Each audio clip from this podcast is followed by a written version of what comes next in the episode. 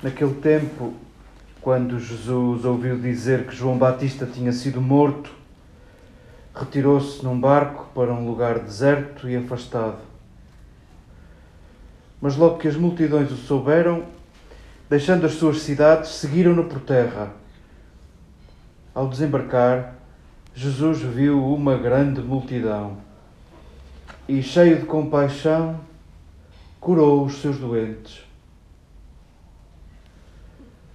Ao cair da tarde, os discípulos aproximaram-se de Jesus e disseram-lhe: Este local é deserto e a hora avançada.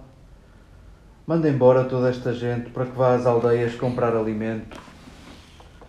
Mas Jesus respondeu-lhes: Não precisam de se ir embora.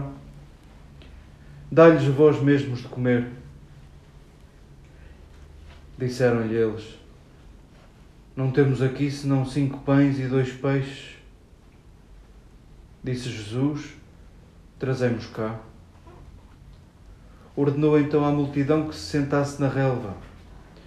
Tomou os cinco pães e os dois peixes, ergueu os olhos ao céu e recitou a bênção. Depois partiu os pães e deu-os aos discípulos, e os discípulos deram-nos à multidão.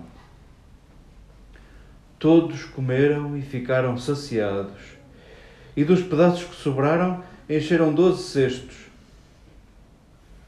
Ora, os que comeram eram cerca de cinco mil homens, sem contar mulheres e crianças. Queridas irmãs, queridas amigas, espero que não estejam já saciadas de tanto alimento que nos tem sido servido literalmente nos evangelhos que temos escutado nos últimos tempos falamos sempre de fome, de alimento, de pão. E talvez esta insistência dos evangelistas na imagem da fome, do alimento, do pão, talvez queiram dizer alguma coisa, talvez tenhamos de fazer alguma coisa com isto, talvez seja para configurar os nossos gestos, a nossa vida, as nossas escolhas. E a verdade é que não é à toa que o que temos de mais precioso, o gesto comunitário que temos de mais precioso, de mais congregador, que mais nos junta, que mais repetimos, é verdade lembrar-nos que somos famintos e repartir um pão que chega para todos. E dizemos que este gesto é causa e consequência da vida cristã. Saboreemos a nossa condição de famintos. É isso que nos revela a semelhança, é isso que nos recorda que somos semelhantes, porque carentes. E saboreemos um Deus que se importa com isso, que não vem para eliminar a nossa fome, vem para habitar a nossa fome. Acolhamos esta versão de Mateus que nos é servida hoje. Jesus nem tem tempo de chorar um profeta, Jesus nem tem tempo de fazer o luto de João Batista. E imaginamos a revolta que vai no coração de Jesus, imaginamos a tristeza que vai no coração de Jesus. E, diferente de, de Marcos, que coloca um Jesus compadecido pela multidão a ensinar-lhes de seguida, Mateus coloca um Jesus compadecido a curar doentes de seguida.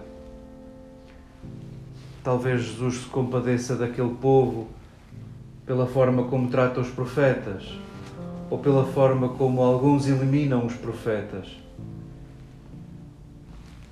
Não sabemos, sabemos que Jesus se compadece daquela multidão e naquela multidão cabemos todos. E curou os doentes, como sempre, como quase sempre, como abundantemente nos Evangelhos. E de seguida, acha que os discípulos podem fazer o mesmo. Acha que os discípulos podem, por exemplo, curar a fome embora os discípulos não julguem o mesmo, embora os discípulos não achem o mesmo. E este parágrafo verdadeiramente alimenta a vida da Igreja. Nós que julgamos que, que não conseguimos curar ninguém, nós que nos sentimos pequenos, nós que nos sentimos frágeis, nós que sentimos que não somos alimento para a vida de tantos. Jesus devolve-nos uma escala. Jesus devolve a escala da tua escolha, do teu gesto, daquilo que és e daquilo que tens. E fica a ecoar para sempre na história da Igreja a fantástica frase: dá-lhes voz de comer. Dá-lhes voz de comer. Acredito que sois capazes de dar de comer. Acredito que sois capazes com o que sois e com o que tendes. E esta confiança fantástica alimenta a vida da Igreja até o dia de hoje. Saboreemos esse Deus que se contenta com o pouco que és e tens para saciar a fome de outro para ir ao encontro do desconforto de outro. Saboreemos esse Deus que não precisa de mais do que és, de mais do que já tens.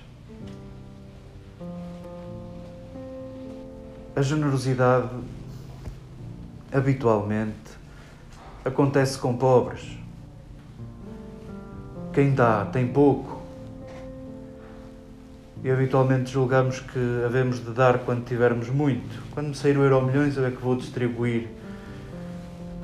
Primeiro, não sai. E segundo, se não treinas com pouco, não é com muito que vai acontecer. Sintamos a vontade de Jesus de darmos o pouco que somos, de darmos o pouco que temos. Sintamos que é isso que alimenta uma multidão. Sintamos que esse é o alimento da Igreja Sintamos que é assim que alimentamos a humanidade, com o pouco que dispomos, com o pouco que julgamos ser e que julgamos ter. Possa este texto contribuir para a nossa Páscoa, para a nossa vida que se amplia para lá das nossas certezas, para lá das nossas conveniências, para lá dos nossos confortos, para lá dos nossos cansaços, para lá dos nossos preconceitos possa este texto devolver-nos a certeza de que a vida pascal, a vida ampla, a vida que não acaba, acontece, começa e alimenta-se daquilo que tu julgas que é pouco.